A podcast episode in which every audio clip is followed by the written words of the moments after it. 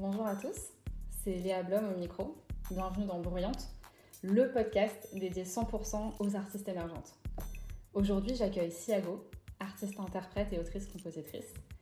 Elle a récemment sorti son EP Comment survivre à Boomerland. Elle est ici pour se raconter, se dévoiler et nous faire vibrer. Elle vient faire du bruit. Salut Siago, comment tu vas? Salut, je sais pas faire de bruit jusqu'à présent. Mais... Maintenant, on y va. Ça va bien et toi Bah super, franchement merci d'être venu, surtout pour ce premier épisode qu'on inaugure avec toi. Donc je suis super touchée de, ta présence. Mille merci vraiment. Euh, aujourd'hui, on va vraiment s'intéresser à, ton histoire, ton rapport à la musique, euh, ton processus créatif, mhm. tes inspirations, ta voix, tes voix, tes rêves et tes désirs. Un gros programme. Je vais commencer en te posant une question euh, très simple. C'est quoi pour toi être bruyante écoute, c'est une, excellente question à laquelle j'ai été confrontée euh, récemment, puisque maintenant je fais du chant lyrique en plus de euh, la musique actuelle. Et j'ai grandi en partie dans un HLM où du coup j'avais pas le droit de faire du bruit parce qu'il y avait des gens en haut, à gauche, à droite, en bas. Et du coup les murs, je les voyais comme des limites à ma possibilité de, de faire du bruit. Sauf qu'en chant lyrique, en fait, les murs, les fenêtres, tous les supports, c'est des, justement, c'est des supports pour faire du bruit. C'est-à-dire que quand tu chantes ou quand tu cries, le mur, il est là pour faire résonner ton chant. Donc du coup, aujourd'hui, que je me dis qu'être brillante, c'est d'utiliser tout ce qui m'entoure pour euh, déclamer mon message encore plus, quoi. Et exprimer ma créativité. Bah écoute, super, surtout que nous, on a vraiment envie que tu vraiment sublimer ta, ta créativité aujourd'hui. On ne vous en dit pas plus pour l'instant, mais vous allez bientôt, euh, bientôt découvrir aussi ce que, ce que compose euh, Siago. Euh, moi, Siago, je sais que ça fait à peu près trois ans que tu composes et, et, tout ça, mais je voudrais vraiment que tu puisses nous raconter voilà, ton histoire. Tu as commencé à nous dire un peu où tu as grandi et voilà, comprendre, nous expliquer un peu comment la musique est arrivée dans ta vie en fait. Mm. Waouh, comment la musique est arrivée dans ma vie euh, Je pense que comme beaucoup d'Antillais, ça arrive avec Cassav dans les fêtes familiales, entre autres. Il y a tout le temps de la musique en vrai aux Antilles. On est un peu comme en Amérique latine, les portes, les fenêtres sont ouvertes. Et euh, il y a de la musique tout le temps, même s'il y a la télé en même temps, même si on parle et qu'on vit en même temps, il y a toujours de la musique quelque part. Donc euh, c'était un peu partout en vrai et depuis plus jeune âge. Ok, donc c'est intéressant cette chose où à la fois chez toi, euh, dans ma famille aux dans ta famille aux Antilles, et ben la musique, ce qu'on pourrait aussi appeler une forme de bruit en fait, mm. était hyper présente et de l'autre côté mm. hyper permis. Et de l'autre côté, à Paris ou en région parisienne où tu as grandi, de l'autre côté, on te disait, bah non, fais pas de bruit. Donc il y a eu cette tension un peu dans ton enfance et tu as réussi à un moment donné à te dire, je crois en 2020, ok, là je suis dans la musique, mais j'ai envie de passer un cap et là j'ai envie de composer. Euh, est-ce qu'il y a des personnes qui t'ont inspiré pour arriver à, te dire j'ai envie de composer? Enfin, D'où est venue cette envie en fait euh, de composer?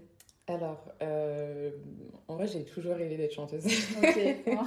Mais c'était un peu la honte avant. Oh. Et ouais. Pourquoi? Bon, parce qu'en vérité, même faire du rap et tout ça, aujourd'hui, ça a l'air cool, ça a l'air facile. Avant, c'était la honte parce que c'était pas un métier déjà.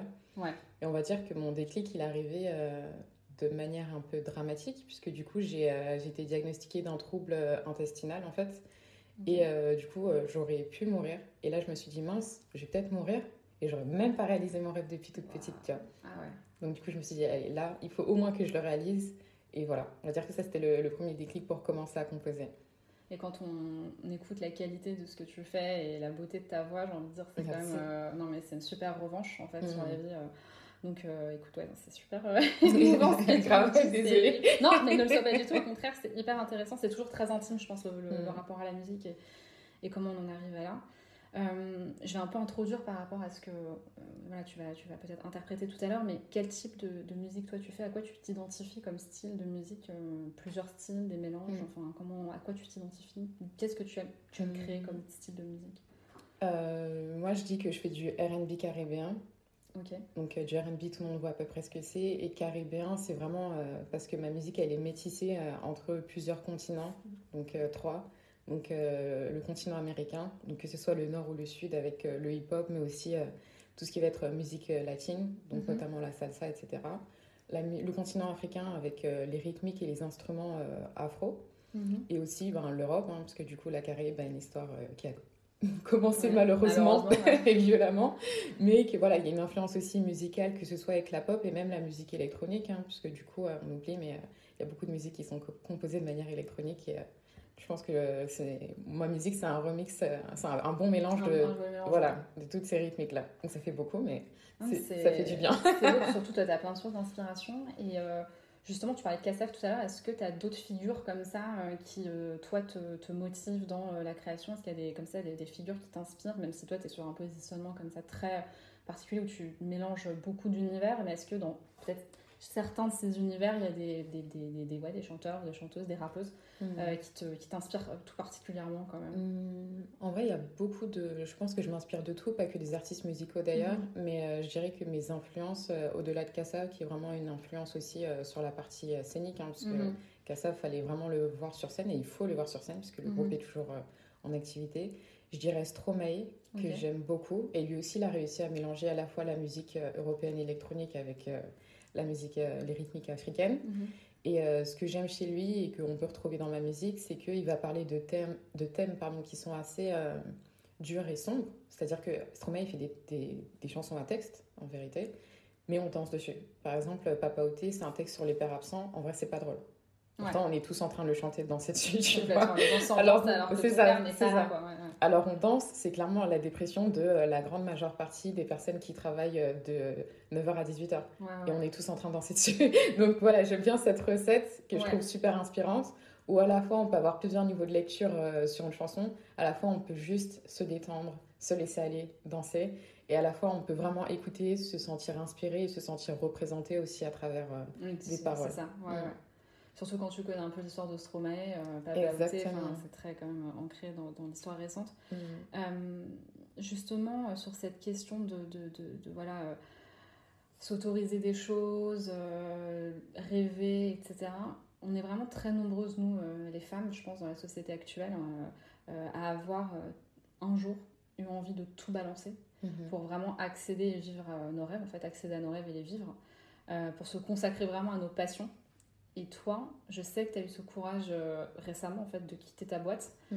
euh, pour te consacrer à 100% à la musique. Euh, moi, c'est quelque chose qui m'émeut énormément et donc j'aimerais voilà, savoir si tu peux nous expliquer un peu quel a été le déclic pour toi de te lancer à 100% dans la musique en fait. Mm. Donc du coup, ce déclic, j'ai eu le premier déclic de faire de la musique, du coup c'était en 2020. Et le deuxième, du coup, euh, grand déclic, l'étape supérieure, voilà, c'est ça, c'est de s'y mettre euh, à fond. Et c'était euh, dans cette année, en 2000, enfin, l'année dernière, puisqu'on est en 2024. C'est vrai. C'était en 2023. et du coup, c'est parce que quelques mois avant, en fait, j'étais allée en vacances, du coup, aux Antilles, donc auprès, de, auprès des miens. Et c'était la première fois où vraiment c'était des vacances de trois semaines. J'ai vraiment eu du temps pour me poser, etc. Et en fait, j'ai pris le temps aussi d'observer autour de moi, de parler à, ma famille et tout, de voir un peu quelles étaient nos valeurs. En fait, c'était vraiment un truc un peu développement personnel. Mais euh, je me suis rendu compte, est-ce que, pareil, encore une fois, est-ce que ça vaut le coup de quitter ma famille, de quitter mes îles, alors qu'il fait super chaud, super beau, qu'on mange super bien, qu'il y a de la super musique, pour aller souffrir à Paris? Ouais, Vraiment. Et en fait, non, ça vaut pas le coup. Donc, du coup, je vais vivre mon rêve à fond. Sinon, je rentre chez moi et euh, je vais vivre la petite vie caribéenne euh, comme on l'aime, quoi. Donc, euh, c'est, on va dire que c'est ça qui m'a, qui, m'a encouragée. Ouais. Sachant que tu commençais déjà, enfin, tu avais déjà ta carrière qui était comme lancée. oui, oui, clairement, clairement. Donc, mm. c'est juste que tu t'es dit, je m'y mets à 100%. c'est ça. Pour, toujours dans ta philosophie que tu as depuis, comme tu nous disais, un certain temps, de mm. vraiment vivre à fond. parce que demain, tout peut s'arrêter, en fait. Oui, c'est ça. C'est aussi ça, en fait, un peu ta philosophie de vie, quoi. Mm. Et justement, sur, ta, sur ton, la manière dont tu crées euh, ta, ta, musique, euh, j'ai remarqué, alors tu parlais de beaucoup d'influences tout à l'heure, euh, d'influences de styles musicaux, mais on sent qu'il y a mhm. aussi des influences géographiques, au sens où tu chantes en espagnol, par exemple, dans Determinada. Mm. tu vas aussi chanter en anglais dans My Own Enemy, qui sont mm des titres que tu as sortis il y a un peu plus, un peu plus longtemps. Et tu chantes aussi en français dans Laisse-toi aller. Euh, en fait, ça m'a intrigué ce passage d'un style de, d'une langue à l'autre, sachant mhm. qu'en réalité, j'ai l'impression que tu les mélanges pas forcément dans un seul et même morceau, c'est-à-dire que tu vas vraiment consacrer une langue. Ouais, voilà, tu vas consacrer un morceau sur une langue. Et euh, voilà, alors que souvent maintenant on entend, euh, et c'est des choix d'ailleurs souvent très conscients des, artistes, de mélanger de l'anglais et du français, ou de mélanger de l'espagnol et du français dans ou de l'anglais dans, un, dans un même titre. Toi, tu consacres vraiment une langue à un titre. Et donc en fait, ma question, c'est vraiment qu'est-ce qui t'a poussé à chanter? Qu'est-ce qui te pousse en fait à chanter dans une langue plutôt qu'une autre euh, C'est d'où vient ce, choix euh, quand, tu, mmh. quand, tu, crées tes, morceaux? Alors vraiment, ce qui va déterminer dans quelle langue je vais chanter, je dirais qu'il n'y a pas de... Je me dis pas je vais chanter en espagnol là. Ouais. c'est vraiment plus, euh, je laisse, euh, je, commence d'abord par composer la musique, composer l'air, et en fait c'est l'air qui va me dicter euh, dans quelle langue ça sera.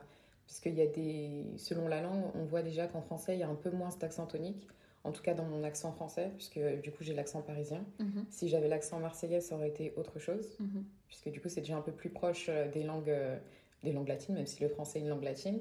Et pareil l'anglais aussi, bon ben les syllabes, elles sont un peu plus euh, douces que les consonnes euh, à la française. Mhm. Mais euh, voilà, ça dépend encore une fois de s'il y a plus de kick ou pas dans la prod, etc. Mhm.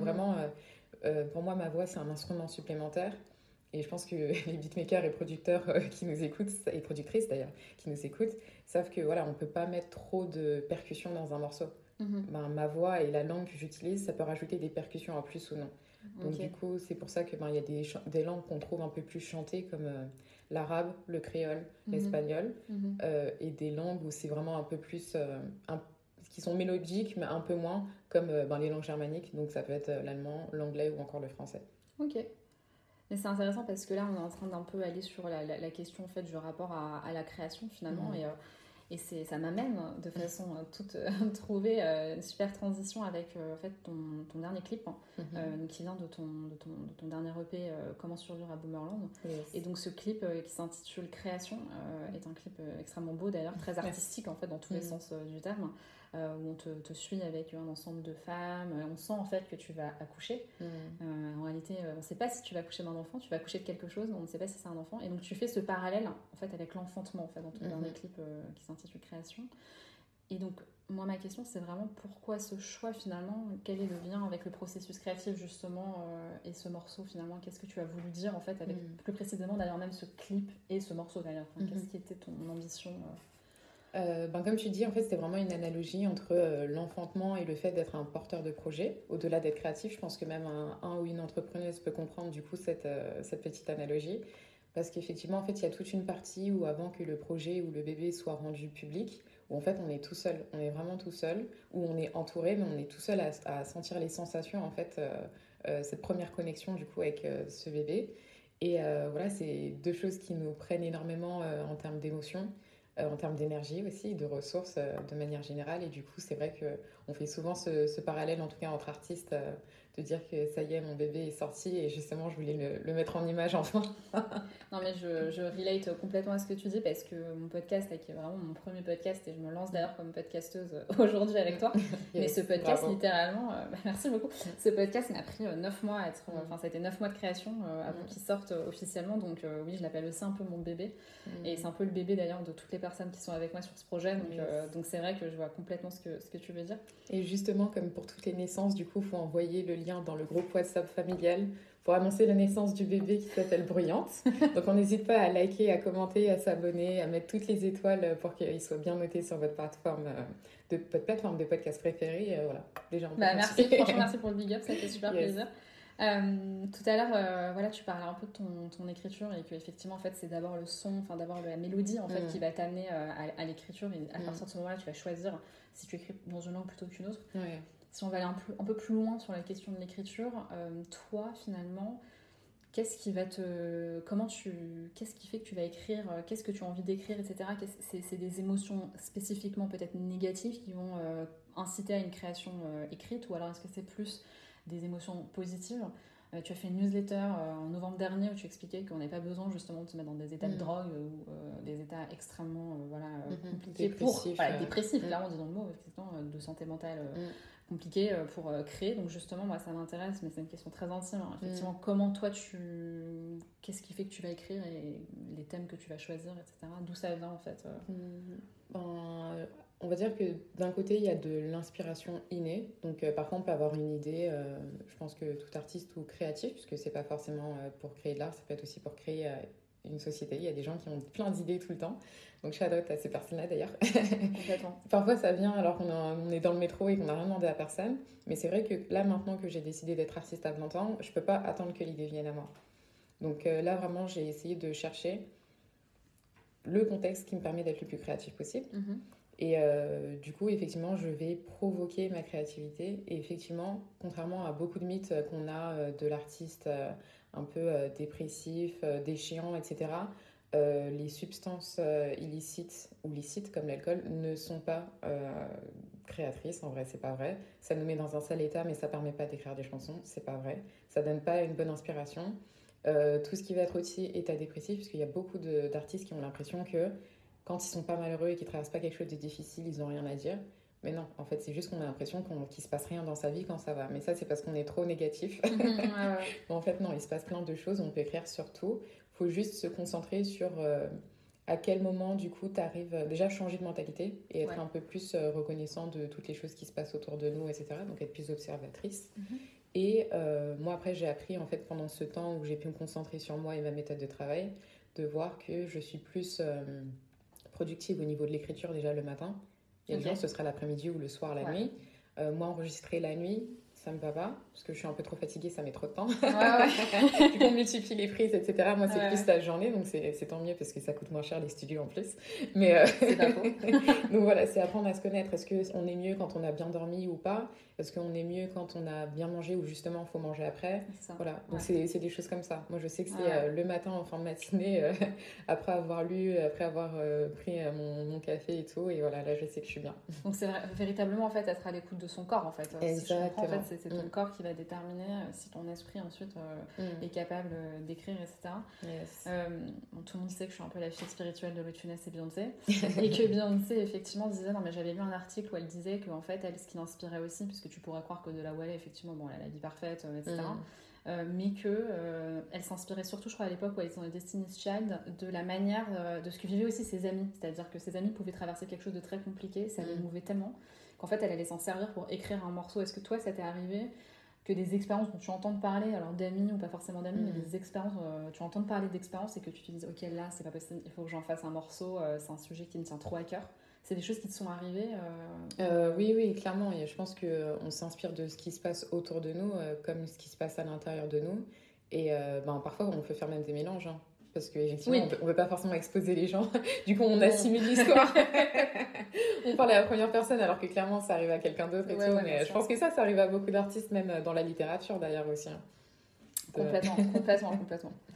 Euh, tu, tu, il y a un morceau en particulier où tu abordes euh, la, la question de, des femmes et justement, euh, enfin voilà, tu sais que Brûlante, c'est un podcast qui cherche vraiment à être un, voilà, une plateforme d'expression pour les femmes. Mhm.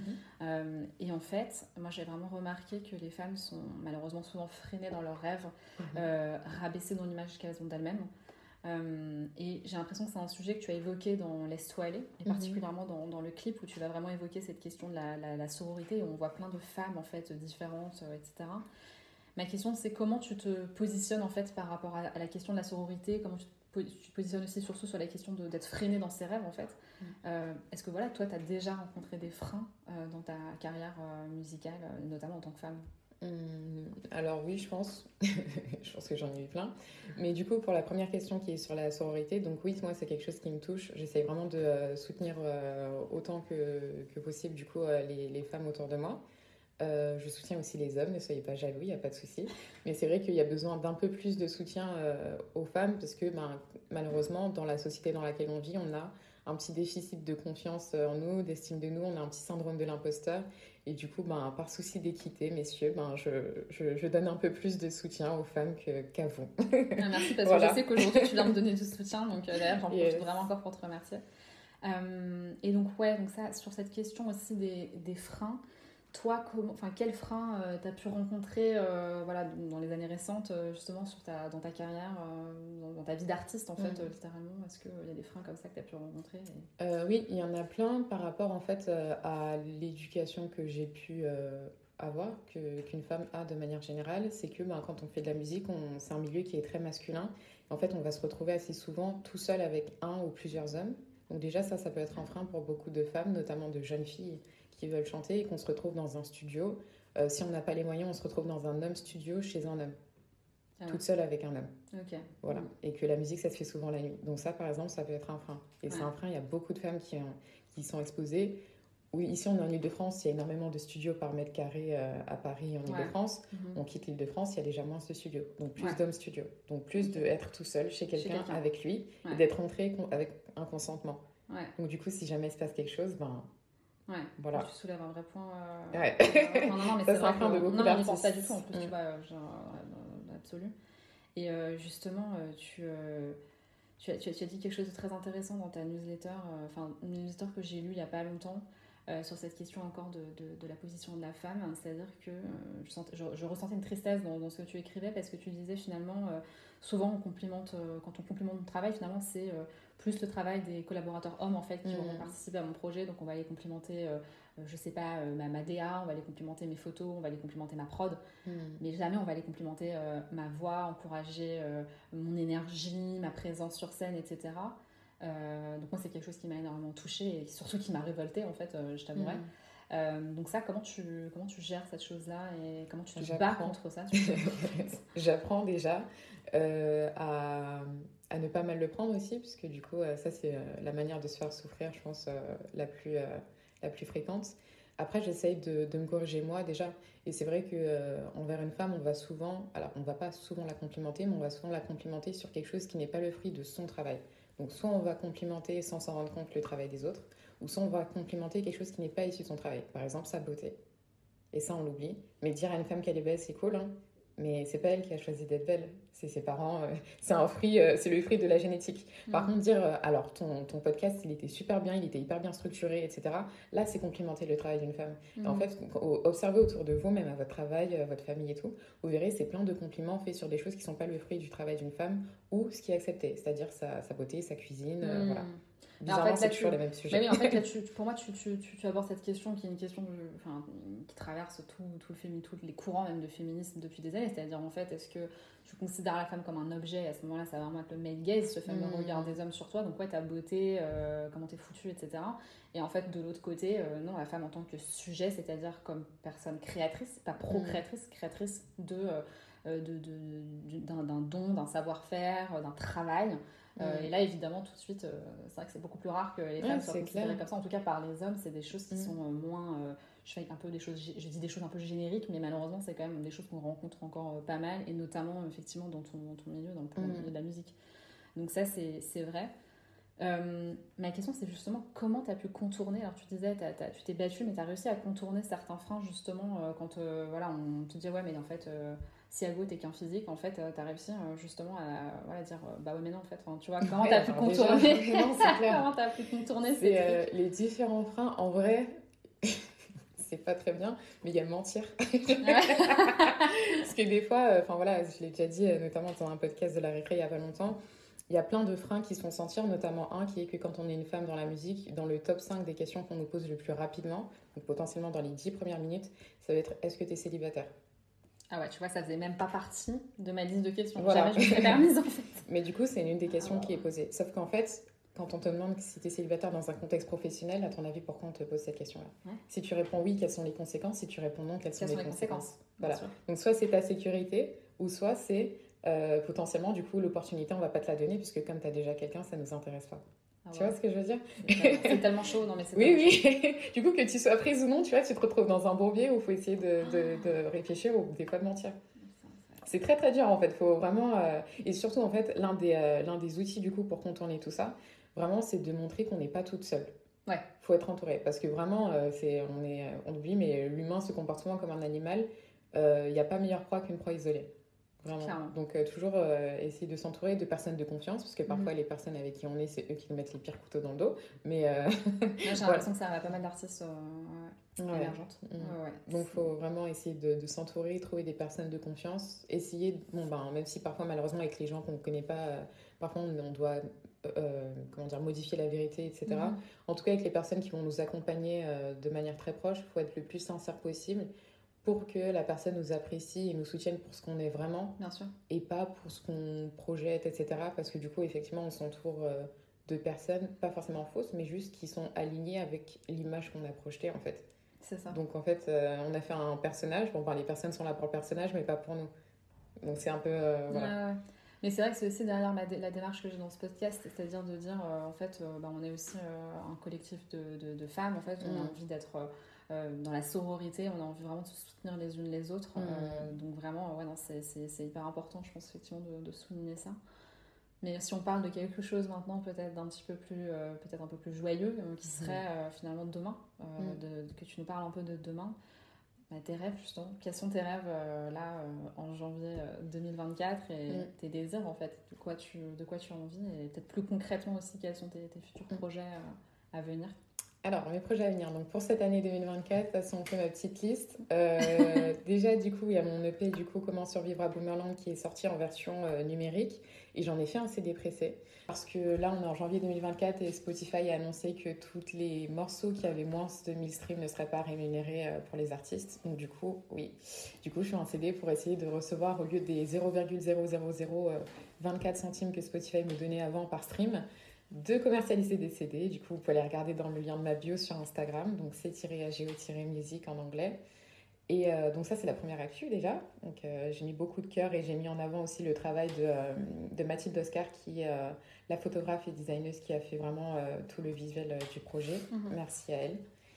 Et autre actualité, du coup, c'est que je suis avec le, le média La Sono TV et que cette année, va y avoir la Cannes en Côte d'Ivoire et j'y serai sur la fin. Donc on va créer quelques contenus, donc n'hésitez pas à nous ah. suivre il, y aura, ouais, il y aura du contenu assez spécial par rapport à ça. Euh, le podcast que euh, je produis aussi avec la Sono TV, euh, Spicy Podcast, est aussi toujours disponible du coup sur YouTube et Spotify en vidéo. Et ben, exclusivité, donc là il y a la réédition du coup de de Comment survivre à Boomerland qui vient de sortir. Mais je peux annoncer qu'il y aura aussi un autre projet musical qui va sortir. Oui. Ah, j'ai trop envie de savoir. Donc du coup, voilà, n'hésitez pas à, aller streamer, à acheter le CD, à streamer du coup, euh, que ce soit la musique ou les podcasts. Le podcast Brillante aussi. Merci. Et euh, voilà, restez à l'affût. ouais, et puis surtout, c'est en suivant, en te suivant aussi sur tes réseaux que sûrement tu, annonceras, euh, j'imagine, à un moment donné, des scènes que tu feras parce que moi, ouais. super envie aussi de te voir te voir sur scène. Donc, mm. attends, ce programme est hyper ouf. Enfin, vraiment euh, trop cool. Tu vas dévoiler euh, un morceau de ton dernier projet. Euh, comment survivre à Boomerland qui s'intitule Illusion rétrograde. et là, tu vas dévoiler pour la première fois sa version bouillon. Mm-hmm. Donc le bouillon qui est un style de musique caribéen et plus précisément antillais. Mm. Siago, est-ce que tu peux nous en dire un petit peu plus sur ce, sur ce morceau, sur le bouillon de manière générale aussi? Ouais, alors euh, illusion rétrograde, euh, c'est en fait un processus cérébral qui se passe qui fait qu'en fait tout ce qui, tout ce qui est euh, dans notre passé, on a l'impression que c'était plus agréable. Donc c'est pour ça qu'il y a beaucoup de gens qui sont nostalgiques alors qu'en fait l'enfance n'était pas forcément un moment agréable pour tout le monde. Pourtant quand on en parle, on a l'impression que l'enfance c'était on vivait notre meilleure vie quoi. Et ça c'est un processus cérébral qui le fait. C'est pour ça aussi que ben, notre mémoire traumatique, parfois, elle est même effacée puisque le cerveau, il n'a aucune volonté à ce qu'on garde des souvenirs qui soient négatifs, au contraire. Donc, euh, des fois, le cerveau, il va les effacer. Et ça, c'est ce qu'on appelle, du coup, une illusion rétrograde. Et du coup, comme ce morceau parle du fait que, ben, on essaye de, de ne pas enjoliver le passé et plutôt de vivre dans le présent, euh, je réfléchissais à un peuple qui n'a pas du tout envie de vivre dans le passé. Et je pense que le peuple entier n'a pas du tout envie de remonter les années. On est très bien dans le présent. Mhm. et du coup, j'ai choisi un style qui vient effectivement euh, de la Caraïbe et euh, exactement de l'île de la Dominique et de la Guadeloupe. Donc, surtout la Dominique, c'est une île qui n'est pas beaucoup citée. Du coup, shout out à cette île. Donc, autre île, hein, c'est pas la même chose que la République dominicaine, je précise. La République dominicaine, c'est sur L'île Hispaniola, la même que Haïti. La Dominique, c'est entre la Guadeloupe et la Martinique, géographiquement parlant. Ok, ok. Et c'est des rythmiques euh, vraiment euh, qui vont mélanger un peu euh, la soca, le zouk. C'est très festif. c'est souvent très grossier, très vulgaire. Ça parle beaucoup de, de sexualité en général. C'est souvent en créole. Mais du coup, dans Illusion rétrograde, c'est un texte euh, plutôt euh, engagé, comme je disais, sur le fait de, de, de, ne pas se laisser avoir par euh, cette illusion qu'on a du passé qui est meilleur que le présent, puisque c'est pas forcément vrai. Mhm. Et voilà, il n'y aura pas de grossièreté. Les parents et les enfants peuvent écouter Merci, pour ces précisions. Merci pour ces précisions. C'est ça. Donc, on va écouter Siago, Illusion rétrograde. Merci à toi.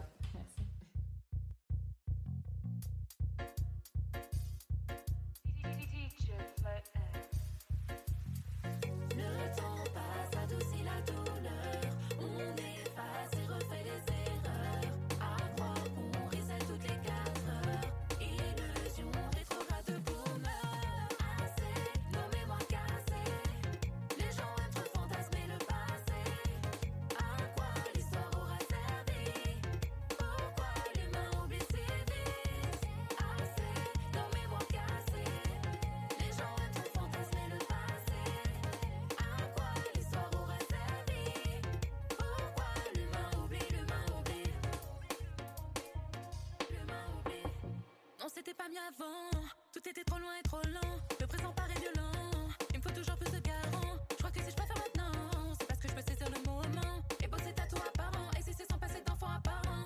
Je vois des gens qui